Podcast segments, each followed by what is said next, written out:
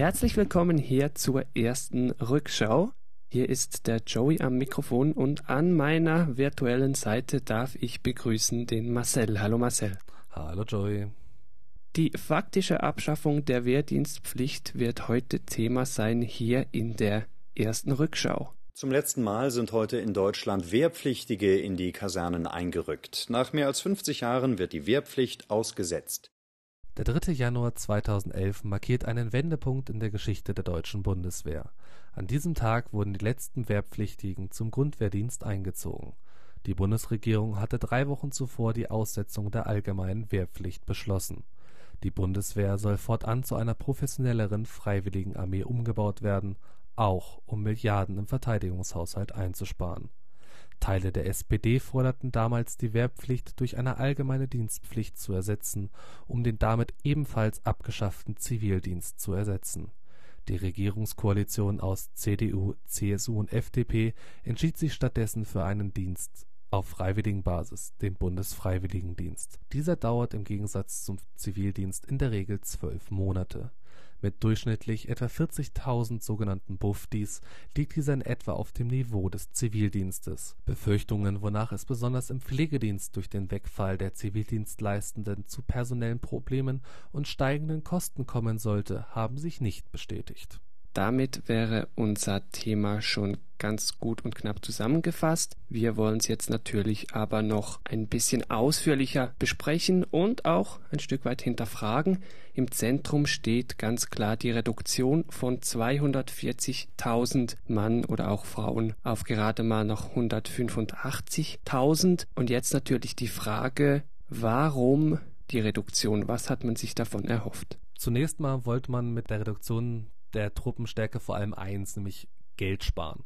Weil 234.000 Mann und Frauen kosten halt unheimlich viel Geld. Das wollte man reduzieren, um so rund vier bis fünf Milliarden Euro im Wehrhaushalt einsparen.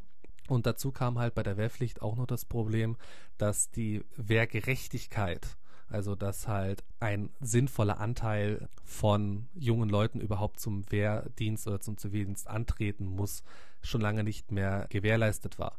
Wenn man sich einmal die, die Anzahl der erstuntersuchten Wehrpflichtigen, wie es so schön im Militärdeutsch heißt, äh, nach Tauglichkeitsgraden anschaut, waren im Jahr 2008 42 Prozent eines jeden Jahrgangs überhaupt nicht mehr wehrdienstfähig. Das heißt, die mussten weder zur Bundeswehr noch Zivildienst leisten. Und diese Zahl ist immer, immer größer geworden über die letzten Jahre, weswegen man halt ein massives Problem hatte.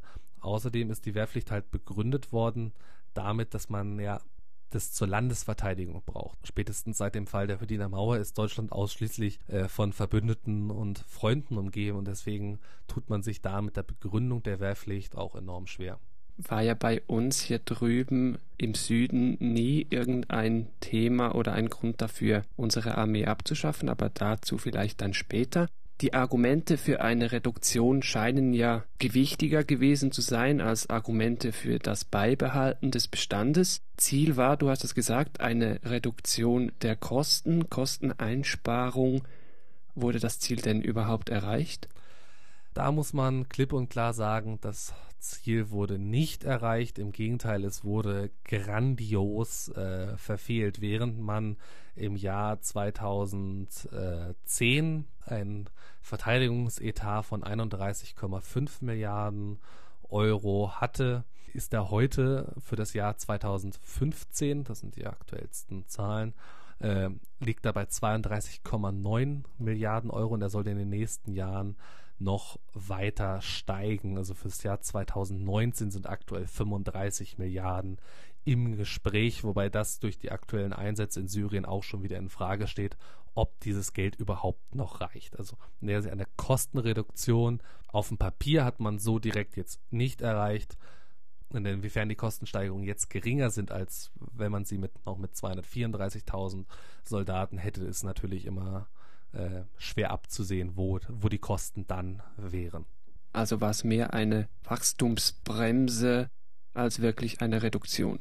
Ja. Es wurde umgestellt von einem Milizsystem auf eine Freiwilligenarmee. 185.000 Mann wäre so ein Maximalzielbestand. Aktuell ist man da ziemlich nah dran. man ist bei etwa knapp 180.000. Scheint mir also, als bekommt man doch ziemlich einfach Freiwillige. Ja, die, die Bundeswehr tut in Sachen Nachwuchsgewinnung äh, sehr viel. Wenn man früher die Rekruten quasi vom Gesetz her vor der eigenen Haustür hat ab, äh, abgeladen bekommen hat über die Wehrpflicht und man da halt relativ wenig Geld äh, oder relativ wenig Anstrengung in echte Nachwuchsgewinnung äh, stecken musste, muss die Bundeswehr da heute wesentlich mehr Geld für ausgeben. Und das macht sie halt durch ein sehr weit verbreitetes, äh, speziell auch im, im Jugendmarketing ist man da unterwegs. Also man kennt es auf der einen Seite, wenn man in Deutschland unterwegs ist, gerade in Fastfood-Ketten. Äh, hat man es laufen relativ häufig so Werbespots für die Bundeswehr oder was halt auch gemacht wird, dass man halt äh, für Jugendliche Freizeitaktivitäten mit organisiert. Also ich gebe zum Beispiel in meinem Privat-Berufsleben äh, für Jugendliche Kurse in Radio- und Online-Journalismus. Die werden zum Teil mitgestaltet und mitbezahlt äh, durch das Bundesministerium der Verteidigung in dieser Funktion Nachwuchsgewinnung. Das sind jetzt keine reinen äh, Propagandaveranstaltungen, wo man jetzt halt sagt, hey, ihr, ihr müsst zur Bundeswehr kommen, das ist alles voll toll bei uns, sondern das Ziel der Bundeswehr ist einfach, was man auch vielleicht so nicht erwarten würde, gerade weil man auch teilweise aus anderen Ländern andere Geschichten kennt. Äh, ist nicht so, hey, bei der Bundeswehr ist alles toll und alles super und wir sind die geilsten Leute überhaupt, sondern das Ziel der Bundeswehr ist eigentlich, im Gespräch zu sein. Das heißt, die Leute wissen, aha, es gibt die Bundeswehr, das sind die Aufgaben der Bundeswehr und allein damit, mit diesen Informationsgeschichten und natürlich einem relativ sicheren Arbeitsplatz, oder schafft die Bundeswehr es heute, aktuell mehr Interessenten zu haben, als sie wirklich freie Stellen anbieten kann.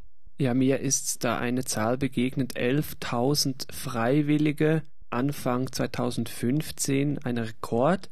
Die Nachwuchsgewinnung scheint also effektiv, wie du sagst, sehr erfolgreich zu sein. Solche Gespräche gibt es auch in der Schweiz. Hier wurde oft die Angst geäußert, dass wenn man nur noch Freiwillige nimmt, dass man dann eine Armee aus Rambos und Rechtsradikalen hat. Gab es bei euch auch so Ängste oder hat sich vielleicht irgendwas davon in Deutschland sogar bewahrheitet? Was man äh, definitiv sagen kann, ist, dass ähm, gerade in Regionen, wo man eine relativ hohe Arbeitslosigkeit hat, äh, die Bundeswehr natürlich ein sehr, sehr attraktiver Arbeitgeber auf einmal wird. Weil die Bundeswehr ist ähm, ein krisensicherer Arbeitgeber, der unterliegt keinen äh, Wirtschaftsschwankungen. Und wenn es in einer Region relativ wenige Arbeitsplätze gibt, dann hat man äh, da natürlich einen höheren Anreiz, äh, zur Bundeswehr zu gehen. In der Hinsicht, dass ähm, die Geschichte, dass halt ähm, Rambos und Rechtsradikale sich bei der Bundeswehr tummeln, äh, die Diskussion hatten wir in den 90er Jahren auch schon. Äh, das sind halt Sachen, Ausnahmen gibt es immer, aber die Erfahrung, die ich persönlich mit der Truppe gemacht habe, ist, die Leute, die bei der Bundeswehr wirklich genommen werden, sind gute, normale deutsche Staatsbürger. Ausreißer gibt es natürlich immer, aber die große Masse sind ganz normale Leute wie du und ich. Genommen werden ist da ein gutes Stichwort. Also da gibt es nach wie vor eine Filterung. Ich denke, die Verantwortlichen da sind auch sehr bemüht, Geister, die solche Ideologien verfolgen, früh genug zu erkennen und dann entsprechend auszufiltern. Genau, also die, die Tauglichkeitsuntersuchungen, wie wir sie früher hatten zur Musterung, die gibt es ja äh, auch nach wie vor immer noch für die Leute, die sich für eine Karriere bei der Bundeswehr interessieren. Die müssen ganz genau so wie früher auch jeder Wehrdienstpflichtige werden nie gemustert und da werden halt Leute, die es entweder körperlich nicht können oder halt, wo man merkt, okay, die sind geistig äh, nicht so ganz sauber drauf, werden halt dabei schon aussortiert, weil zu jeder Musterung gehört ja auch eine, ein kleines psychologisches Gespräch. Damit schneidest du auch schon so ein bisschen das Frühjahr heute an.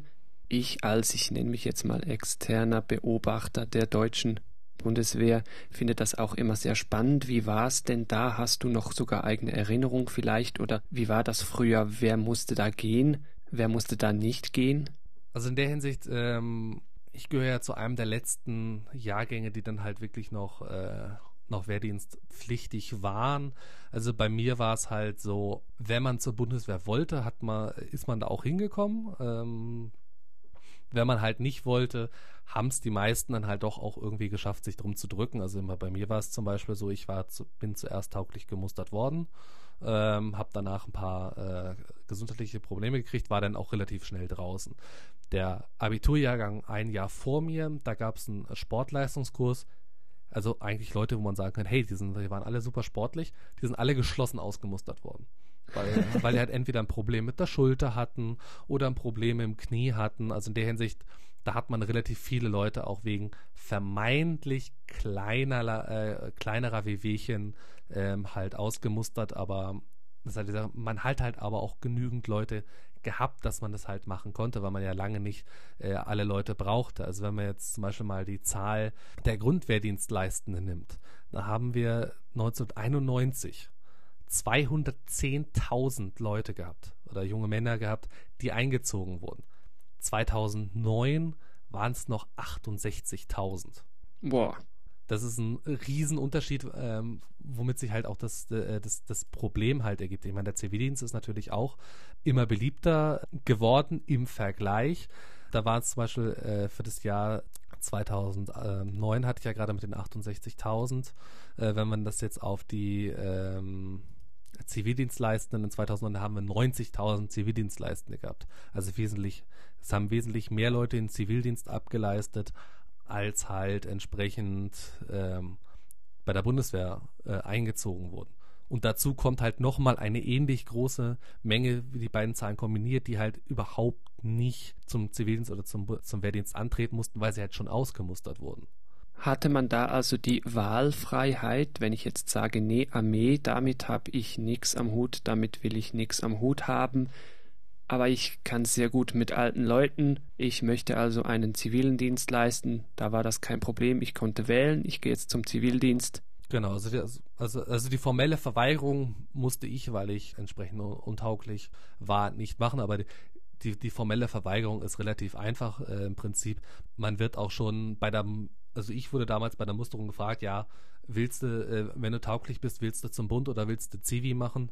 Das ist relativ äh, einfach und hat in der Hinsicht dann auch äh, keinerlei Folgen an sich gehabt. Außer halt, wenn man natürlich direkt gesagt hat, bevor man bei der medizinischen Untersuchung war bei der Bundeswehr, schon gesagt hat, nee, nee, mit, der Bundeswehr will ich nichts zu tun haben, ich will definitiv Zivi machen, dann war es halbwegs egal, was für körperliche Gebrechen man hatte, man war immer tauglich, damit man dann entsprechend zum Zivildienst antreten musste. Und beide Dienste dauerten gleich lange.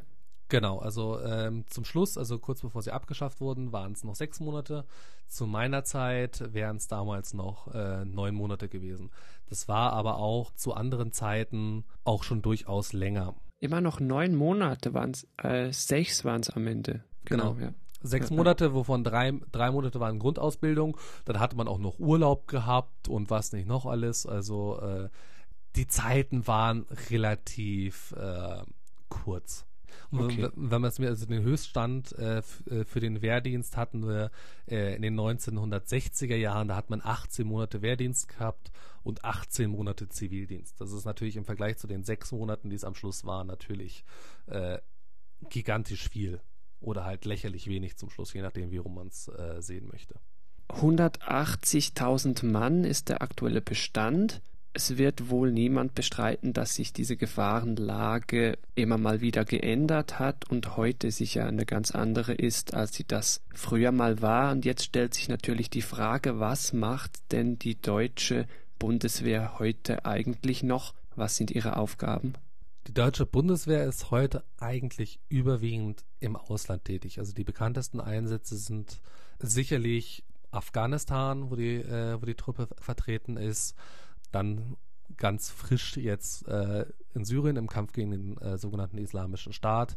Aber äh, es sind nach wie vor Bundeswehrsoldaten in Bosnien, es sind nach wie vor Bundeswehrsoldaten tätig im Kosovo, es gibt äh, die Antipiraterie-Mission vor Somalia.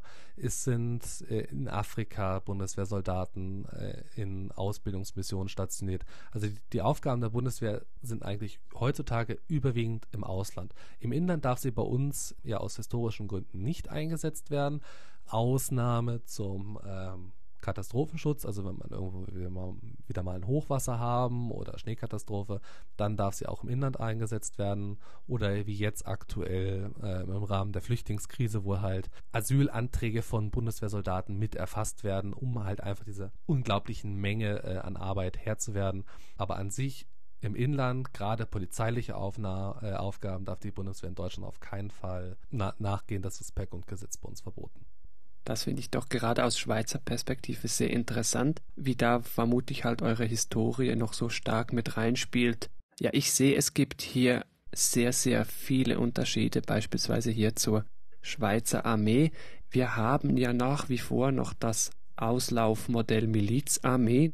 Soll heißen, jeder Schweizer Mann ab dem Jahr des 18. Geburtstags wird bei uns stellungspflichtig, also wird rekrutiert, etwa so wie es bei euch da früher war. Ja, was, was, ich will da gar nicht zu lange. Aber äh, Joey, wie ist es denn bei euch? Ähm, bei uns in Deutschland kann man ja relativ leicht ver, äh, verweigern und le leistet dann halt seinen Zivildienst ab und ist dann halt äh, durch mit der Geschichte. Wie sieht denn das äh, bei euch aus? Kann man bei euch auch verweigern und äh, wie, wie läuft das bei euch dann ab? Ja, da gibt's natürlich immer so viele Seemannsgeschichten und so weiter zur Rekrutierung. Grundsätzlich verweigern, ja, kann man schon, sollte man aber nicht, weil das kann dann schlimme Folgen haben. Der Trick ist, dass man irgendwas erzählt, um nicht gehen zu müssen, wobei ich da vorausschicken möchte, wir haben auch die Möglichkeit eines zivilen Ersatzdienstes, also wenn ich aus irgendwelchen moralischen Gründen oder wieso auch immer nicht in der Armee Dienst leisten möchte, dann kann ich sagen, ich will zum Zivildienst und dann kann ich da meine Diensttage ableisten oder ablegen. Man muss da einfach wissen, Zivildienst dauert 1,5 mal länger als die normale Wehrdienstpflicht. Die normale Wehrdienstpflicht für Soldaten in der Schweiz aktuell ist 260 Tage. Für alle Schweizer Zuhörer, ich weiß, es gibt da Unterschiede, aber ich probiere es ein bisschen generell zu halten. Entsprechend, wenn man Zivildienst leisten will, 260 mal 1,5. Man muss halt einfach wissen, dass das Ganze so ein bisschen unattraktiver wird. Ist auch bewusst so, künstlich so, um zu verhindern, dass halt zu viele Leute in den Zivildienst abwandern. Man will so auch ein bisschen kompensieren dafür, dass halt der Zivildienstleistende um fünf nach Hause kann, während halt derjenige in der Armee halt noch bleiben muss und auch die ganze Woche da schlafen muss. Ja, wegkommen ist noch so ein Thema bei uns. Wenn man gewisse Gebrechen hat, dann kann man untauglich werden. Es gibt da einmal untauglich oder zweimal untauglich. Ist man zweimal untauglich, ist man ganz weg. Übrigens auch vom Zivildienst. Also, ver also vergleichbar mit, äh, mit unserem untauglich T5 in Deutschland. Genau. Ist man hingegen nur einmal untauglich, also bei kleineren Gebrechen sage ich jetzt mal, Schlafwandeln oder nachts ins Bett pinkeln kann zum Beispiel darunter fallen, dann kommt man zum Zivilschutz. Zivilschutz, das kann vieles heißen, zwischen eine Parkbank neu streichen und bei einem Hochwasser helfen, da Bäume wegzutragen und Sandsäcke aufzustellen, ist da alles möglich. Warum gibt es so einen Zwischendienst, beziehungsweise wie wirkt sich der aus? Man muss da in diesem Zwischendienst viel weniger Tage leisten. Man hat da mal so einen Einführungskurs und dann noch so ein paar wenige Tage pro Jahr.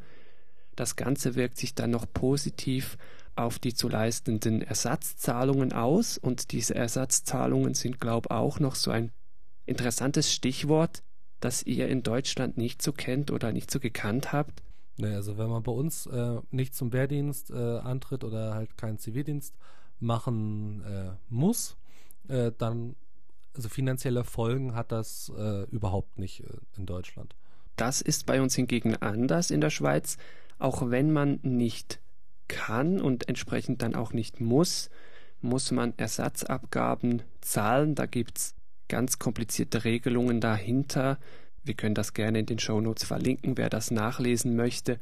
Im Grundsatz gilt, wer gar keinen Dienst leistet, der bezahlt 3% seines Jahreseinkommens, mindestens 400 Schweizer Franken, bis zur Vollendung des 30. Lebensjahres. Im Zivildienst wäre es dann, glaube ich, sogar noch ein bisschen mehr. Interessant ist, dass das teilweise auch Leute mit leichten Behinderungen noch betrifft, finde ich noch spannend. Ich, für mich fühlt sich das so ein bisschen unfair an. Man muss aber sagen, für Leute, die invalid sind, also schwerbehindert sind, fällt dann diese Pflicht nicht an. Das ist ja eine relativ harte äh, Regelung äh, bei euch. Also in der Hinsicht wenn man am wenigsten, wenn, wenn man am schnellsten weg will und Geld sparen äh, will, dann geht man bei euch zum Militär. Ja, schnell ist dann halt so die Sache. 260 Tage sind 260 Tage, wenn man alles am Stück machen will. Jetzt muss ich doch noch ein bisschen in die Details. Dann geht das länger, dann sind das 300 Tage, also 10 Monate gut. War zum Beispiel in meinem Fall so. Die Begründung ist auch so ein bisschen abstrus. Es heißt ja, ihr müsst ja nur einmal kommen. Entsprechend dürft ihr ein bisschen länger. Etwas so wurde mir das damals gesagt. Bei uns sagt man so ein bisschen, wenn man es am einfachsten haben will, also bestes oder angenehmstes Verhältnis zwischen wie lange bin ich weg und wie viel muss ich zahlen, dann steuert man diesen Zivilschutz an, also einmal untauglich. Okay. Aber es ist aber auch, auch diese Zeichen, dass er, wenn er das in einmal am Stück, dann müsste unterm Strich länger, als wenn ihr es auf zweimal oder dreimal macht ist auch irgendwie doch leicht äh, seltsam. Also es wäre doch genau. wesentlich sinnvoller, wenn man sagen würde, okay, ihr wollt es auf zweimal machen, bis ihr euch dann wieder eingearbeitet habt deswegen müsst ihr ein paar Tage mehr machen. Aber da, da soll noch mal einer sagen, dass äh, die Deutschen lieben Bürokratie. Da muss ich natürlich anfügen, gut, hast du das jetzt erwähnt, es gibt da nicht dreimal oder viermal, also man kann da nicht irgendwie splitten, wie man das möchte.